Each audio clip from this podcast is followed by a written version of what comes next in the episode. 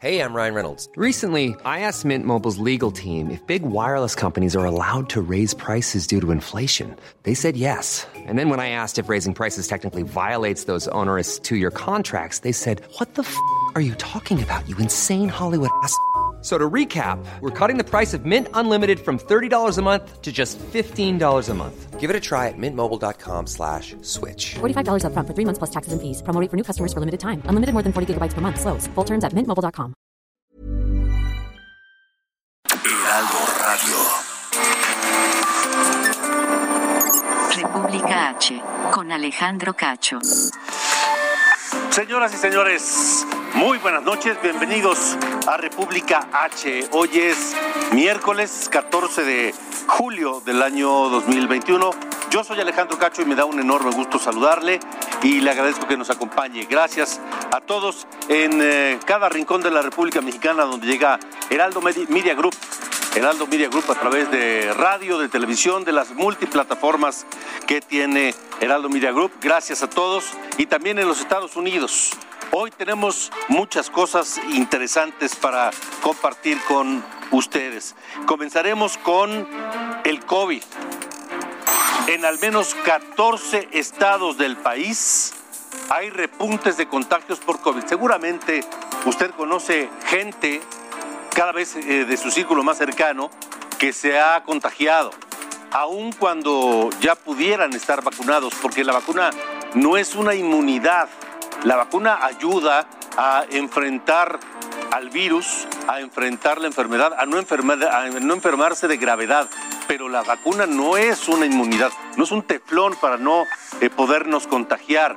Hablaremos de la estrategia contra la pandemia y cuáles son las verdaderas cifras que ha dejado este virus, porque resulta, lo sabemos desde siempre, que las cifras que ha manejado el gobierno han estado pues por debajo de la realidad, han estado manipuladas, pero ahora se dan a conocer otros eh, datos sobre el número de defunciones en el país, del exceso de defunciones.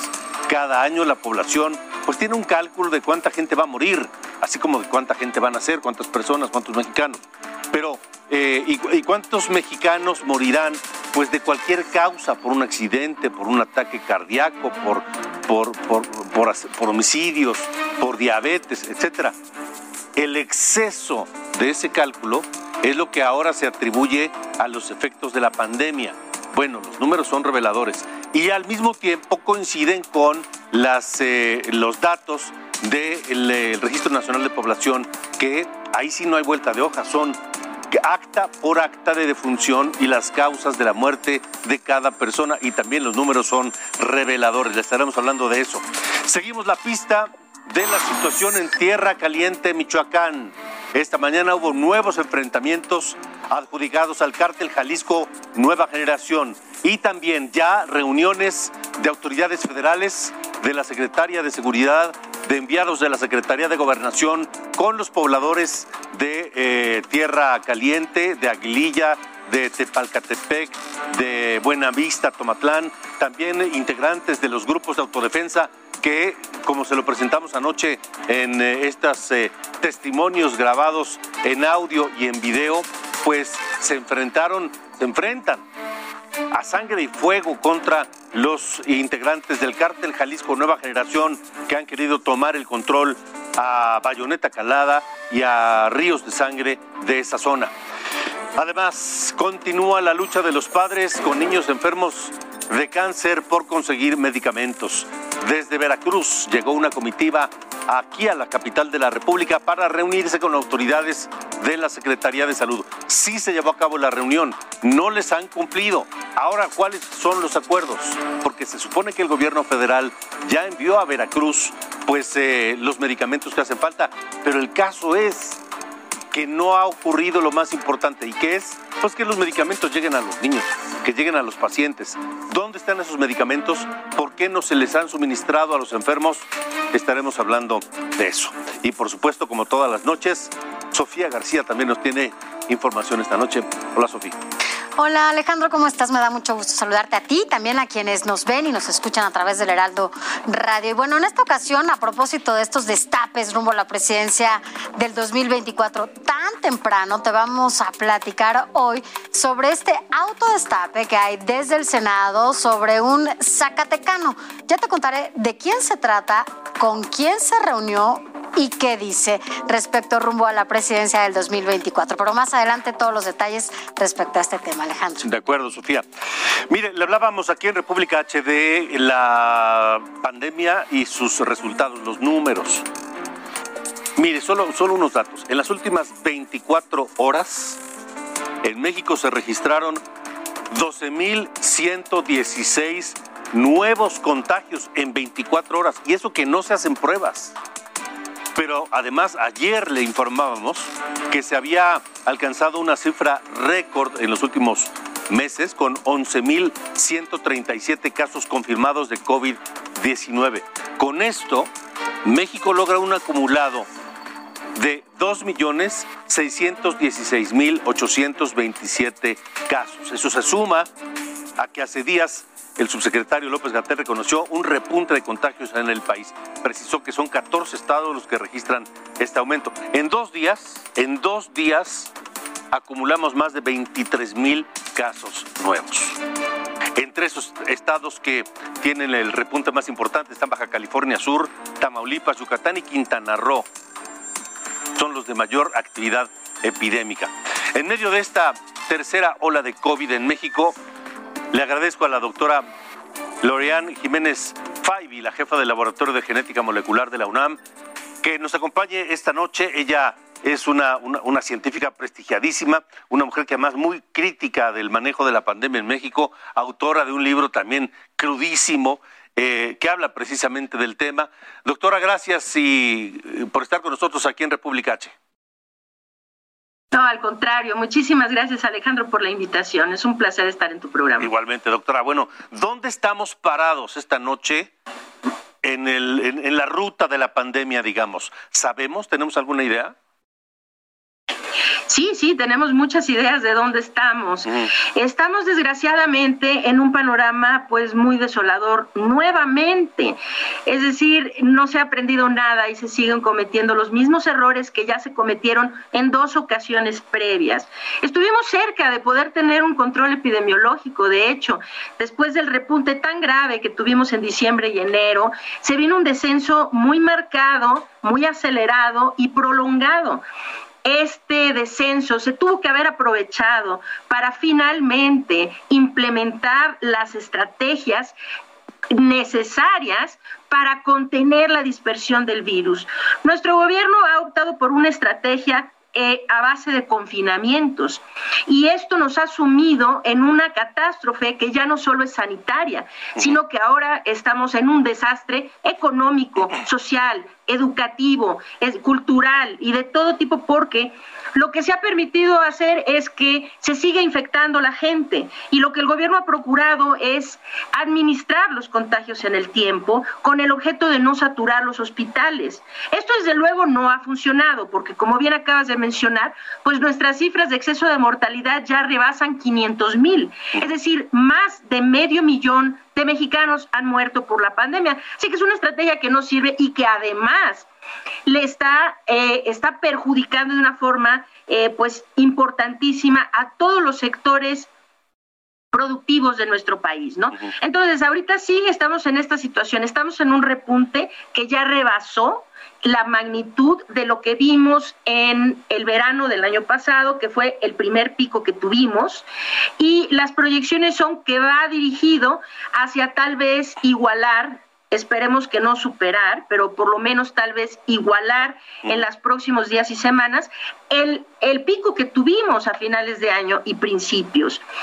Hoy, Alejandro, el 62.5% de las entidades federativas del país están mostrando repuntes eh, ya muy graves. incluidas algunas de las que ya mencionaste, que son Baja California Sur, Campeche, Quintana Roo, Sinaloa, Yucatán, la Ciudad de México y toda una serie de otras. Son 20 en total las que tienen ya repuntes realmente muy marcados.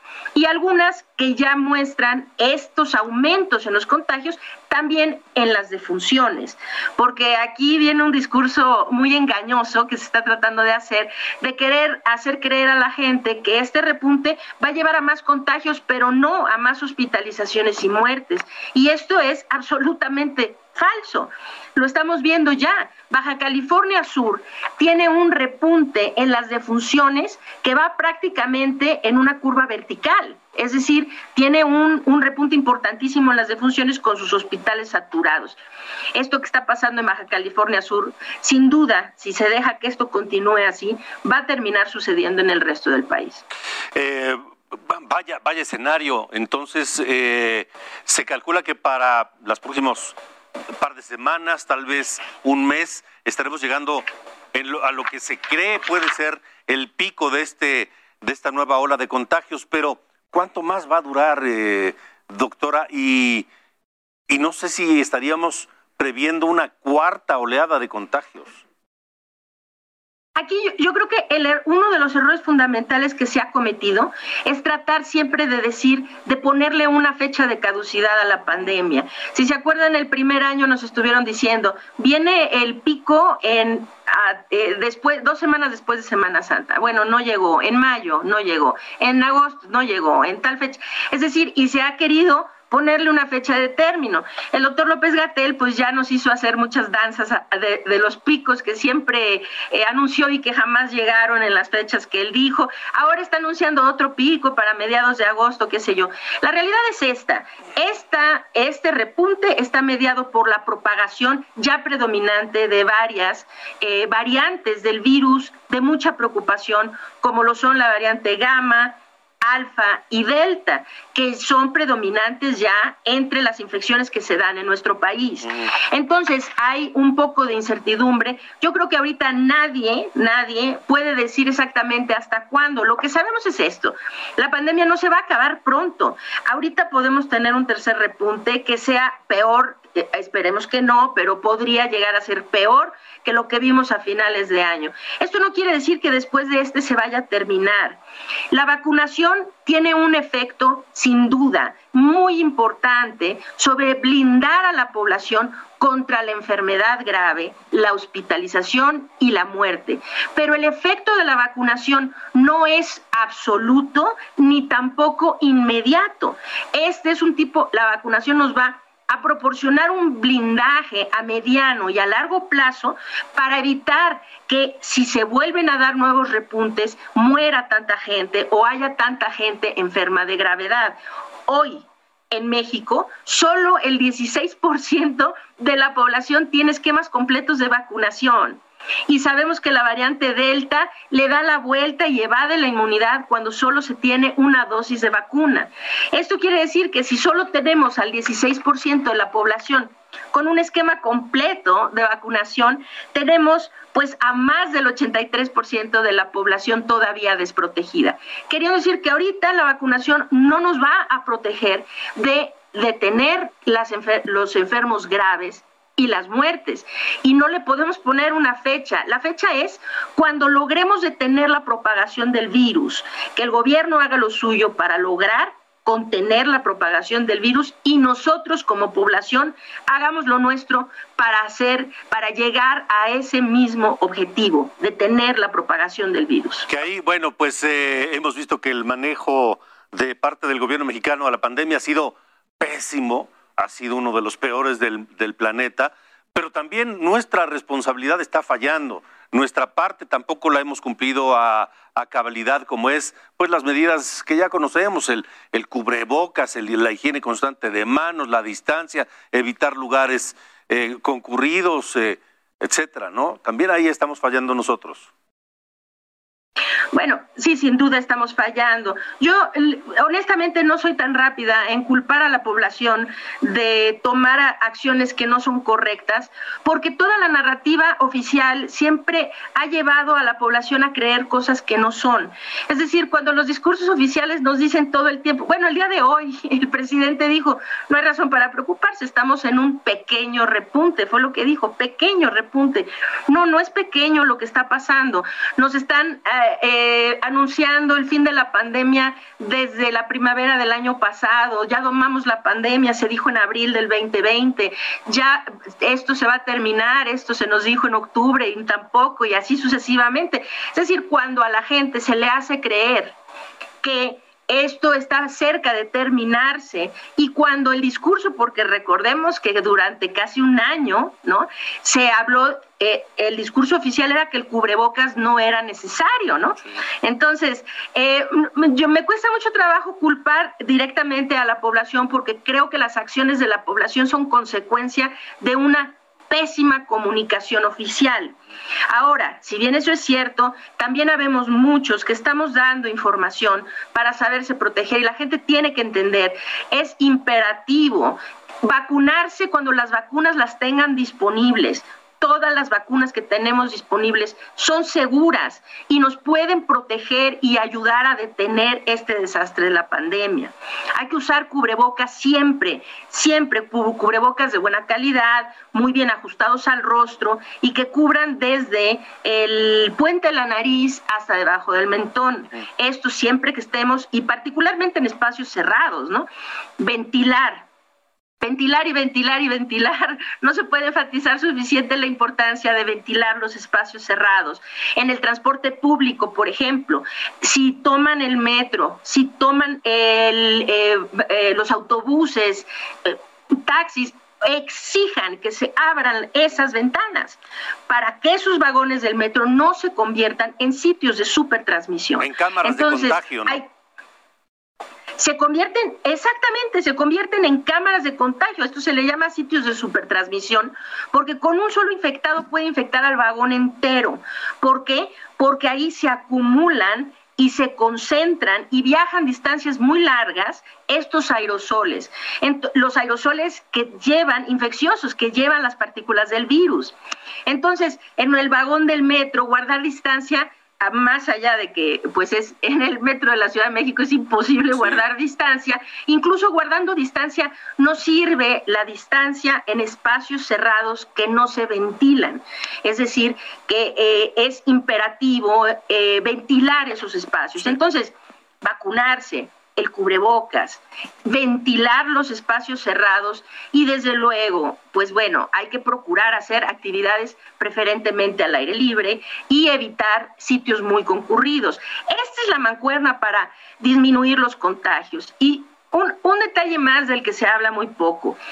Si alguien está contagiado, si usted está contagiado, por favor, avise a todos los contactos cercanos que haya tenido que está usted contagiado para que esa gente pueda también hacerse pruebas y aislarse en caso de que se hayan contagiado también. Es muy importante porque de esta manera nosotros podemos ayudar a cortar nuestras propias cadenas de transmisión. Doctora Lorian eh, Jiménez Faibi, hay una oposición en distintos países, un buen porcentaje de la gente no se quiere vacunar porque no creen en la vacuna, porque les da miedo, por la razón que sea. Leí recientemente que entre más gente se quede sin vacunarse, aumenta el riesgo de que el virus mute y haya nuevas variantes del coronavirus. ¿Qué hay de esto? Sí, bueno, esto no es necesariamente dependiente de la vacunación. Sí, el virus muta a medida de que se infecta a más personas. En la medida de que se reproduce en más seres humanos, muta a un ritmo más acelerado.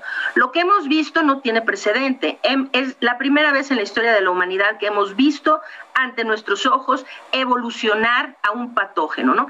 Se han generado tantas variantes y tantas variantes muy problemáticas de este virus y la razón es porque lo hemos dejado, le hemos dado eh, números infinitos de seres humanos en donde seguirse reproduciendo.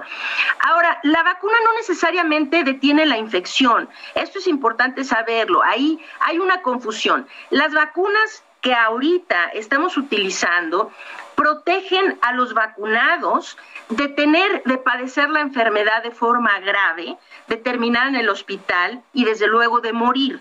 Y son muy efectivas para este tipo de protección. Protegen todas ellas, todas protegen muy bien contra la enfermedad grave, la hospitalización y la muerte, mas no necesariamente protegen contra la infección. Es decir, entonces, vamos a decir, algunas están protegiendo parcialmente contra la infección, pero el vacunado es una persona que puede seguirse, puede estar infectada y transmitir el virus a otras personas. Entonces, para detener la generación de nuevas variantes, la vacunación no es un mecanismo eh, particularmente efectivo para hacer esto, porque la vacunación eh, no impide eh, completamente que la gente se infecte. Lo que impide es lo que ya dije, la enfermedad grave y la muerte. Entonces, para detener, la única manera de detener que se sigan generando variantes, porque ahorita tenemos la variante Delta todos en los labios, ¿no? Estamos muy preocupados a nivel mundial sobre los estragos que está causando la variante Delta, pero esta no es la primera de preocupación, ni será la última, ni la peor, mientras no detengamos la propagación del virus. Y para detenerla es esto, el punto central es evitar el contagio, evitar la transmisión. De acuerdo, pues doctora Lorian Jiménez Fabi, gracias por haber estado con nosotros aquí en República H. Al contrario, muchísimas gracias por la invitación. Muy buenas noches. Gracias, buenas noches. Mire, los, eh, los datos de, de, funciones son muy importantes. Ya decía la doctora Jiménez Fabi eh, que están arriba del medio millón de muertos por COVID. La vacunación es la única defensa, además de las medidas higiénicas. Chiapas es uno de los estados con menor cobertura de vacunación en México. El propio presidente López Obrador ya le dio un jalón de orejas al gobernador Rutilio Escandón por ello, pero también se dice que eh, esta, esta poca vacunación en Chiapas se debe a situaciones de usos y costumbres culturales de las, de las, de las comunidades allá en Chiapas. Por eso, esta noche eh, me da gusto saludar al doctor Andrés Fábregas Push, investigador del Centro de Investigaciones y Estudios Superiores de Antropología en Antropología Social, quien conoce perfectamente estas comunidades y, entiende muy bien qué es lo que pasa con ellos. Doctor, gracias. Buena noche. Buenas noches. Eh, mucho, mucho, mucho gusto. Igualmente, muchas doctor. Gracias, Alejandro. Doctor Fábregas, eh, ¿por qué hay gente que se resiste a vacunarse allá en Chiapas? Fíjese que la respuesta no es eh, simple. Uno podría decir, bueno, es que este, son víctimas de tal o cual cosa. Pero Chiapas eh, es un estado muy complejo. En primer lugar, es un mosaico cultural. En segundo lugar, es el estado más atrasado del país en términos de, de datos que son muy lacerantes. Por ejemplo, es el estado donde hay más analfabetas en todo el país. Sí el estado donde la pobreza pues, cubre a, más de la mitad de los habitantes. La pobreza, pobreza. Es un estado eh, que también tiene una variedad cultural enorme y además es, es un mosaico religioso.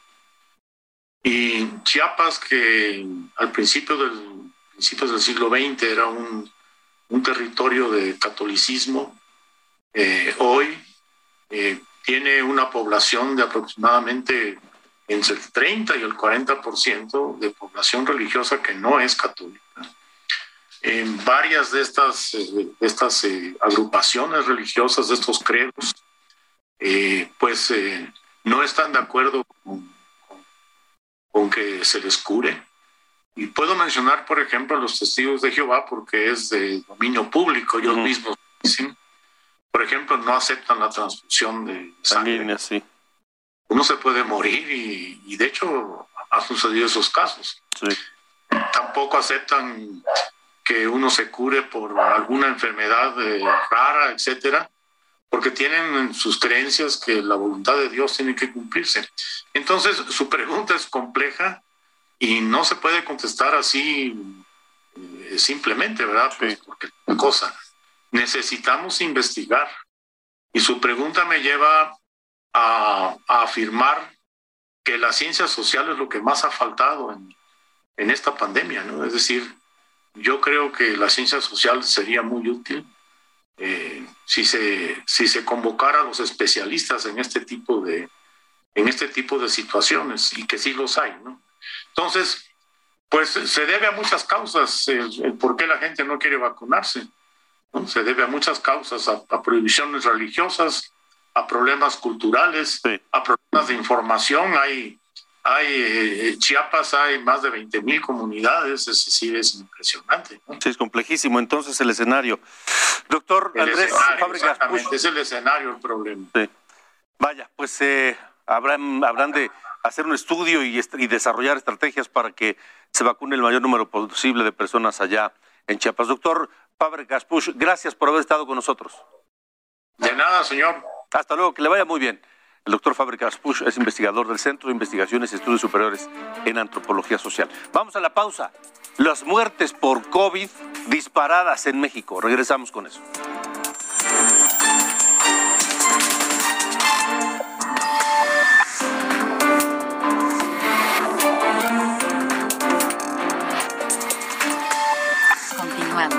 República H. Con Alejandro Cacho. Heraldo Radio. La HCL se comparte, se ve y ahora también se escucha.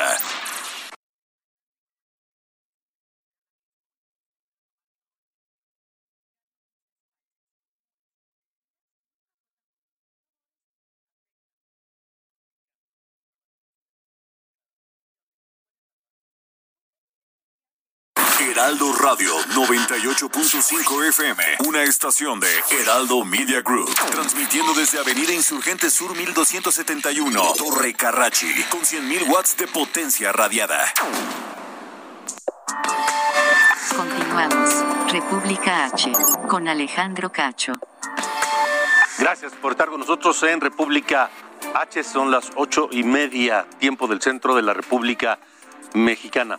En Aguililla, Michoacán, una zona asediada por los grupos de la delincuencia, hoy se programó una reunión con autoridades para ir solucionando la situación de inseguridad. Se retrasó la reunión por la dificultad del acceso, pero también porque las autoridades pedían garantías para su seguridad. Imagínese usted, las autoridades pidiendo garantías para su seguridad cuando las autoridades son las responsables de garantizar la seguridad de los ciudadanos. Le agradezco esta noche que nuevamente nos acompañe el, padre Gilberto Vergara, el párroco de Aguililla. ¿Cómo le va, padre? Buenas noches, pues aquí mira. ¿Qué tal estuvo la reunión? ¿Finalmente sí se llevó a cabo?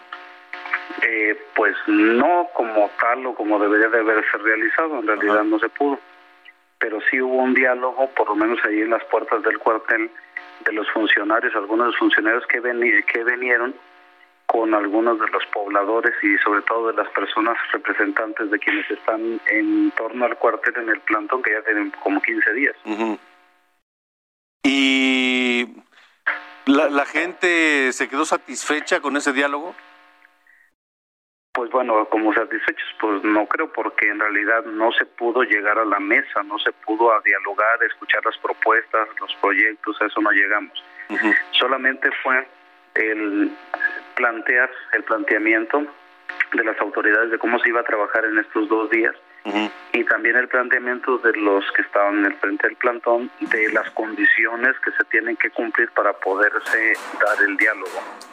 Lo que pasa es que desde cuando se platicó la, semana pasada y se hizo esa mesa de diálogo, uno de los puntos en la mesa que las personas de aquí este, solicitaban era que se fueran algunos de los integrantes del cuartel militar. Bueno, más bien, ese cuartel militar funcionaba con un número de personas, de, de soldados, y hace como dos meses, si no mal me equivoco, llegó otro tanto.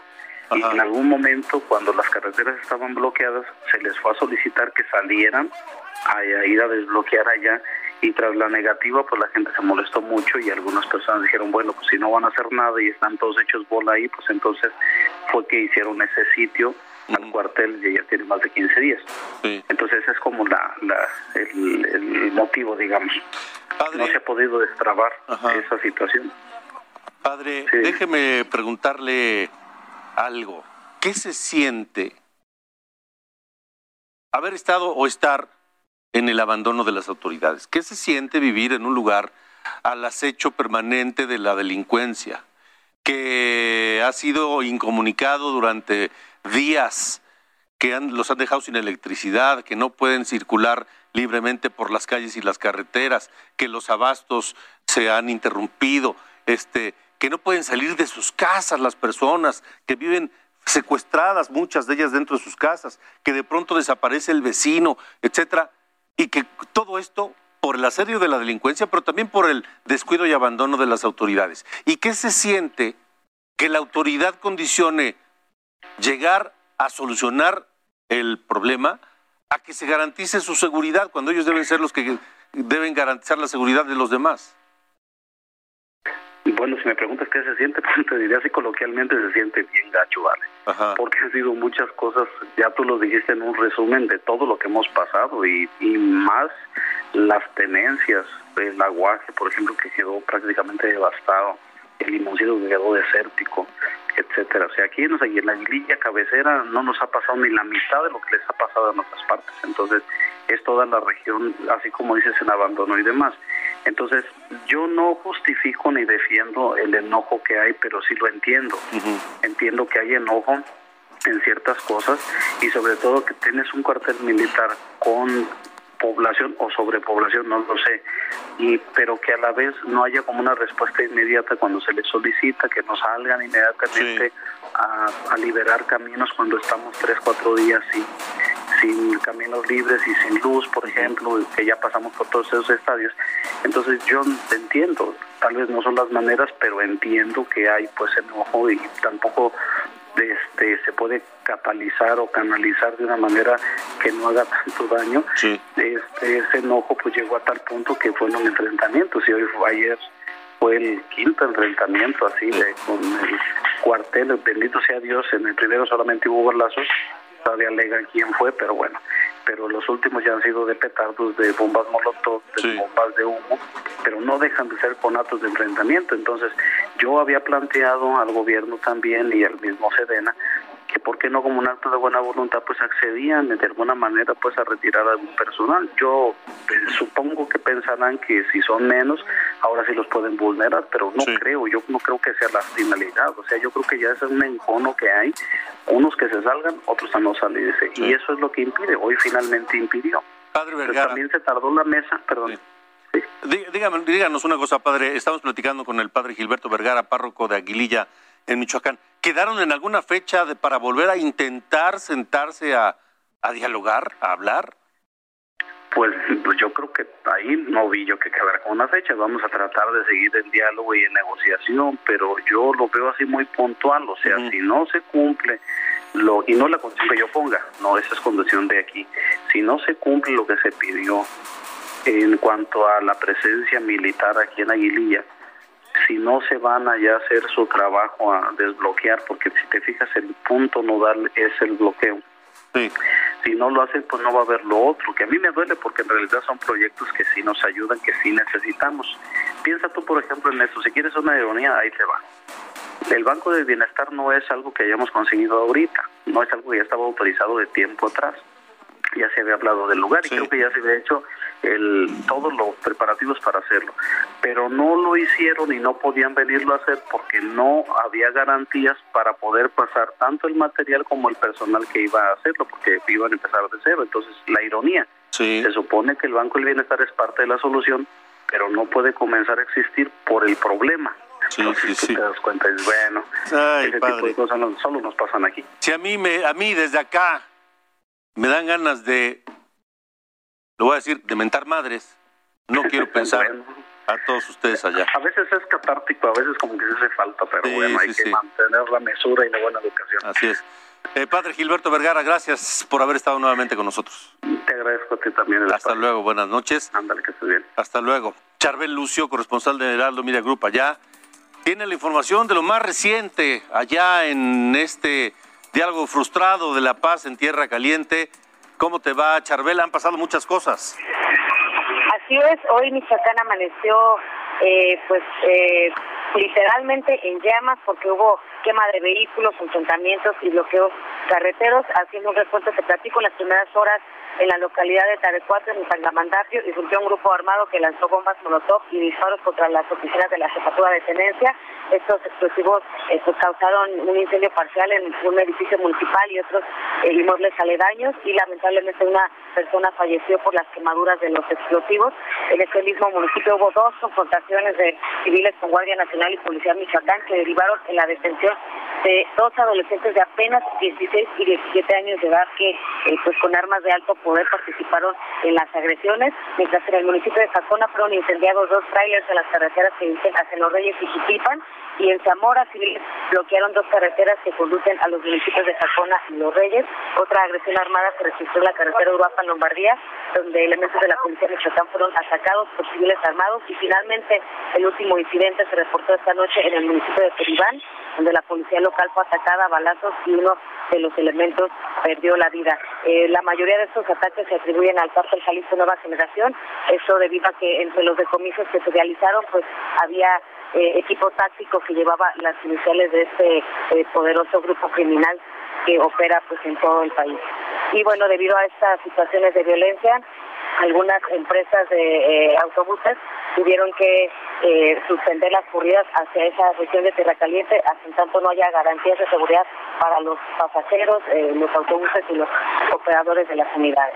Esa es la información. Vaya, vaya, Charbel, pues no hay descanso, no hay paz, no hay paz, no hay respiro allá en No hay, Michoacán. tregua, no hay tregua, prácticamente estamos viviendo una guerra de cárteles eh, y en Aguililla pues hoy se tenía concertada esta reunión que ya mismo no rindió frutos, aunque ha habido un despliegue en la, eh, de policía michoacán en esta zona, pues realmente no se ve reflejado en las acciones, en la seguridad. Eh, y ahora pues esta ola de violencia que se venía registrando desde el fin de semana pasado pues se ha ido recorriendo hacia estas partes eh, de eh, Zamora, Jacona, de Peribán. Charbel, gracias. Seguimos pendientes. Hasta luego, buenas noches, Charbel Lucio. Vaya, ¿cuántos temas, Sofía? ¿Cuántas cosas, verdad? República H.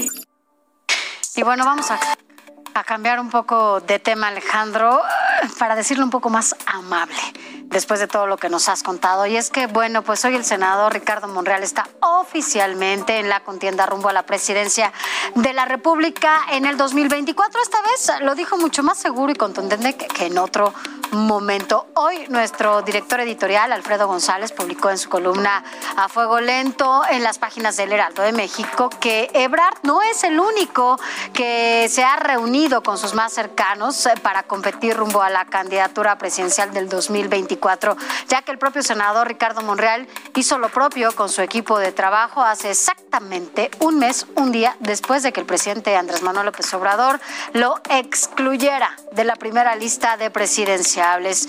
Fue el 15 de junio, Alejandro, cuando por la noche el Zacatecano se reunió con su equipo de colaboradores para decirles que, bueno, pues que este era su último tren y tendría que subirse para buscar la candidatura presidencial. A todos, eso sí les dijo que no sería un camino fácil, que no entrarían a una carrera de 100 metros, sino a un maratón, a una carrera, dijo, de resistencia. Era el momento, dijo Monreal, de empezar a asumir el costo y el riesgo que esto representaba para todo el equipo. También les preguntó si estaban dispuestos a acompañarlos en esta aventura y el equipo, bueno, pues la mayoría dijo que sí, evidentemente, y ahí aprovechó para darles la tarea que le correspondía a cada uno. Pero veamos qué fue lo que dijo hoy Ricardo Monreal en una conferencia de prensa que dio hoy justamente desde el Senado de la República respondiendo a esta columna de Alfredo González.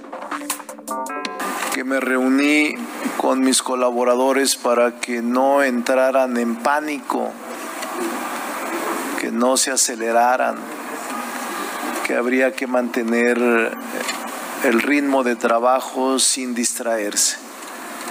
Y les dije, sí, esto que dice Alfredo en la columna, no le he leído, pero sí les dije, no se preocupen, voy a participar. Y en su momento, cuando surjan las reglas, ya definiremos, pero sí vamos a participar en la sucesión presidencial. Eso fue lo que dije. Sí voy a participar como candidato a la presidencia de la República. Ahí surgió la frase, no soy un ambicioso vulgar, soy un aspirante normal, de carne y hueso, con virtudes y debilidades, con errores en mi devenir público, pero en 45 años no he tenido una sola investigación de corrupción ni de deshonestidad. Bueno, así Ricardo Monreal hoy por la mañana. Recordemos rápidamente quiénes son las otras candidaturas que se han destapado desde Palacio Nacional. En voz del propio presidente de la República es el canciller Marcelo Ebrard, que bueno, pues ya se reunió, como decíamos, con sus cercanos y su equipo para decir que ya está listo. Claudia Sheinbaum, jefa de gobierno de la Ciudad de México, a quien, por cierto, en algunos eventos ya hasta le gritan presidenta. Tatiana Cloutier, secretaria de Economía, y también hay que recordar, fue ex coordinadora de campaña de López Obrador en el 2018, y Juan Ramón de la Fuente ex rector de la UNAM y actual embajador de México ante la UNO. Además, también Esteban Moctezuma, secretario de Secretaría de Educación Pública, pues, y también embajador de México ante Estados Unidos. Así, y los que faltan, Alejandro, todavía estamos en una contienda muy adelantada rumbo al 2024. Pues todos, dice el presidente, ¿no? Que caben todos. Todos, todos. Imagínate todos los que se van a formar ahí, todos los que no quieren. En fin, gracias, Sofía. Gracias, Sofía García. Este, mire, más adelante le tendré las cifras sobre las defunciones en COVID. Va a ver cómo se han disparado de acuerdo a los propios números oficiales del gobierno. Pero antes de ir con eso, quiero eh, ir a Guerrero. Allá alrededor de 300 personas originarias de nueve comunidades de la sierra del municipio de Ciguatanejo. Ojo, no es Ciguatanejo, pero es en la sierra. Han tenido estas personas que abandonar sus, casas y han, tenido, han sido desplazados por el asedio de un grupo armado. Así que quien, quien ha seguido de manera muy puntual toda esta historia, quien la ha reporteado y conoce perfectamente lo que está ocurriendo allá, es Marlene Castro, reportera y coordinadora general del portal periodístico de Guerrero Amapola, a quien saludo esta noche. Marlene, gracias por estar en República H. Buenas noches, Alejandro. Estamos acá desde Guerrero, en Chilpancingo concretamente. ¿Qué está pasando en esta zona de la sierra de Cihuatanejo? Pues hay efectivamente eh, eh, personas desplazadas, que más bien yo me aventuro ya no a decir personas desplazadas, sino poblaciones desplazadas. porque ese es un fenómeno que ha estado ocurriendo y no es de ahorita, desde en Guerrero desde el 2011 eh, hemos sido eh, testigas y hemos hecho esta cobertura de diferentes comunidades. Efectivamente, en eh, algunas en la Costa Grande, como es en, en pero también en otros municipios de ahí de la Costa Grande, en Tierra Caliente y en la zona centro del estado de Guerrero, también en la zona que conocemos aquí como zona de la Sierra ha habido eh, diferentes eventos desde el 2011 hasta la fecha. Estamos hablando de tres periodos, prácticamente de tres periodos eh, de, gubernamentales en los que han estado pues, ocurriendo estos fenómenos. Pero este fenómeno reciente de las 300 eh, familias han, que han sido acosadas, que fueron acosadas allá en, en nueve comunidades de la región serrana de, de Cihuatanejo, tú decías, no de Cihuatanejo, es decir, no de la cabecera, pero sí de ese municipio, que finalmente, porque no eh, accedieron a pagar eh, pues cobro de piso que les estaba cobrando un grupo criminal ahí, eh, se retiraron de sus comunidades y reportan ellos que están viviendo en los cerros te quiero comentar, Alejandro, que ir a esas zonas no es, eh, no es, no es accesible. Entonces, mucha de esta reportería, eh, principalmente en Cihuatanejo, que aquí donde yo estoy en Chicmancingo nos queda demasiado lejos, pues es, es un trabajo de reportería que se hace pues básicamente por teléfono. Ahora, este grupo le estaba cobrando o pretendía cobrarle a la gente, que, hay que decir que es gente que vive pues en la miseria, y les quería cobrar por vivir en sus propias casas. Exactamente. Ese es el, el, reporte que los habitantes de estas nueve comunidades hicieron y eh, al no acceder, porque además, como tú lo mencionas, pues no tienen los recursos, pues los, los integrantes de este grupo criminal los, los desalojaron y estas personas se tuvieron que refugiar en los cerros cercanos. Ok, a ver, Marlene, ¿qué quiere este grupo? Es decir, ya, ya lograron que se fuera la gente, ya los desplazaron, ya se quedaron con esas tierras, ¿y ahora qué? ¿El objetivo era quedarse con las tierras o cobrarles? Eh, es muy interesante la pregunta y esto ha ocurrido en diferentes regiones, eh, en las poblaciones desplazadas, pues lo que se ha visto años después de que ocurrieron estos fenómenos, que obviamente no querían eh, cobrar derechos de piso, ¿no? Por llamarlo así, sino pues quedarse con esas poblaciones, quedarse con esos territorios ¿Para qué? Pues para tener el dominio. Hay en el estado de Guerrero, en las diferentes regiones del estado, proyectos eh, mineros principalmente, bueno, muchos proyectos extractivistas eh, en puerta. Y desde hace muchísimos años, principalmente en esta, en esta región de la Costa Grande, hay eh, pues saqueo de madera y este, este asunto continúa. Marlene, ¿qué han hecho? Nos dices que esto es, viene desde 2011, es decir, hace una década. ¿Qué han hecho los gobiernos que han pasado a través de una década, tanto estatales como federales, para solucionarlo? Es una situación lamentable y muy triste porque eh, podemos afirmar sin equivocarnos que no han hecho absolutamente nada. Eh, para estos momentos eh, se considera que en Guerrero hay 10.000 personas desplazadas ha habido eh, eh, desplazamiento de poblaciones, ya no, ya no de familias, ya no de, individuos, sino poblaciones enteras que han sido desplazadas. Y la gente se refugia, ve la forma de refugiarse en, diferentes eh, lugares, algunos con familiares. te, cuento, te cuento algo que, ocurrió y que, y que le pone el acento en esta situación de cómo ha actuado el, gobierno estatal con respecto a este fenómeno que se ha estado dando en Guerrero. En el 2014, en una, en una población de San Miguel Totolapan, que es un municipio que pertenece a la región de Tierra Caliente, un grupo armado, un grupo criminal llegó, eh, y sacó a, los habitantes de ese poblado, de alrededor de 400 habitantes. Ellos salieron, llegaron a, hasta, hasta Chilpancingo, acá la capital del estado, le vinieron a exigirle al gobierno que los acompañara de regreso con, el, con ejército y con los cuerpos policíacos que hay en el estado para que ellos recuperaran su, su pueblo, sus casas, sus pertenencias y lo que hizo el Estado fue hospedarlos a todos los habitantes de ese lugar en un hotel. Les pagó durante muchísimos meses eh, que se prolongaron además eh, un hotel en Chilpancingo. Pues a ver, a, ver en qué momento las autoridades cumplen con su obligación. Marlene, gracias por haber estado con nosotros. Gracias Alejandro por darnos la oportunidad en, en Amapola Periodismo, pues dar a conocer estos problemas que están en, permanentemente en el Estado. Gracias, Marlene Castro. Vamos con Sofía García. Esto es República H. Vámonos rápidamente a un recorrido a la República. En Tamaulipas, hombres armados y vestidos de militar liberaron a José Alfredo Enes, alias El Calamardo, líder del cártel del Golfo en el municipio de Díaz Ordaz. El comando entró a la Fiscalía Estatal en Reynosa y se lo llevaron hay un operativo para recapturarlo.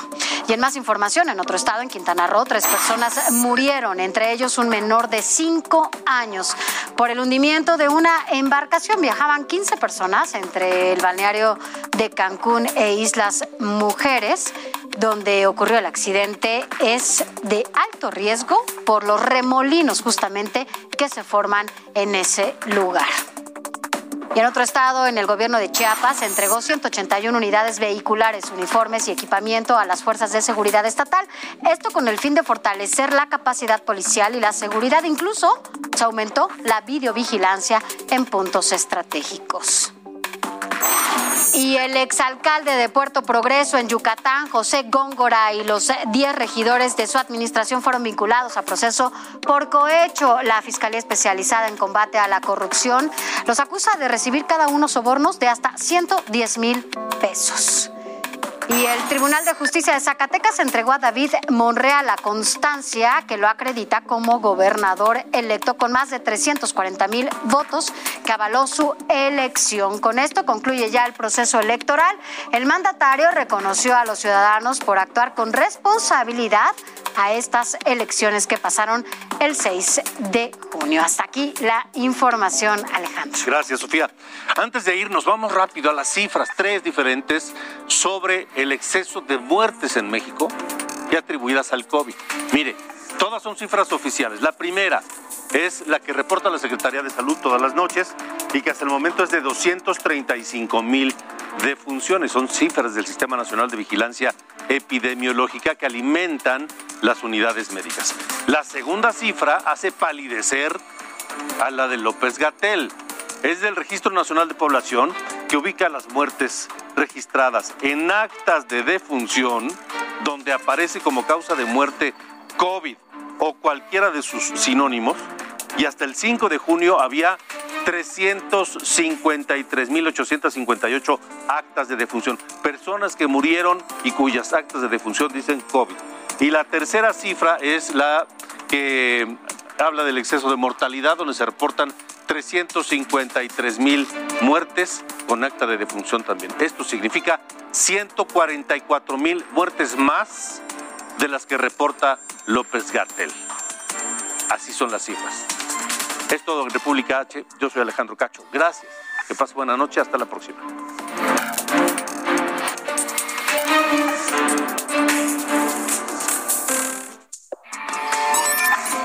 Esto fue República H con Alejandro Cacho. Heraldo Radio, la H que sí suena y ahora también se escucha. ACAST powers the world's best podcasts. Here's a show that we recommend. The Real Housewives is a guilty pleasure for most, but if you're looking to not feel guilty about that pleasure, tune in to Everything Iconic with me, Danny Pellegrino, where I break down all the messy moments and behind the scenes antics of Bravo's popular franchise. And on Everything Iconic, I also interview celebrity guests like Kelly Ripa, Kiki Palmer, Drew Barrymore, Cameron Diaz, and more about their guilty pleasures, their past work, and so much more. So if you're pop culture obsessed and find yourself watching way too much reality TV like me, tune in to Everything Iconic with Danny Pellegrino wherever you listen to podcasts. ACAST helps creators launch, grow, and monetize their podcasts everywhere. ACAST.com.